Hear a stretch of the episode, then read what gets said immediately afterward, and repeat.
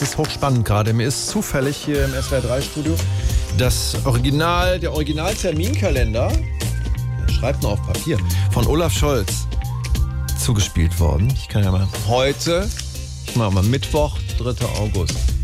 Ganz dick unterstrichen, wichtiger Tagesordnungspunkt bei Olaf Scholz, Leute. Die Turbine steht hier. Ja, die Turbine ist ja das Teil, das in die Gaspipeline Nord Stream 1 rein soll, aber eigentlich ja auch wieder, ist ja verwirrend auch, ne, gar nicht gebraucht wird.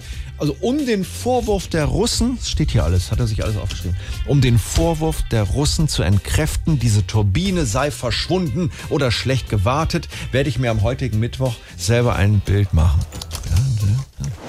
Also, Herr Scholz, Ja. Sie wollten doch, dass Ihnen die Turbine vorgestellt wird. Ja, wollte ich.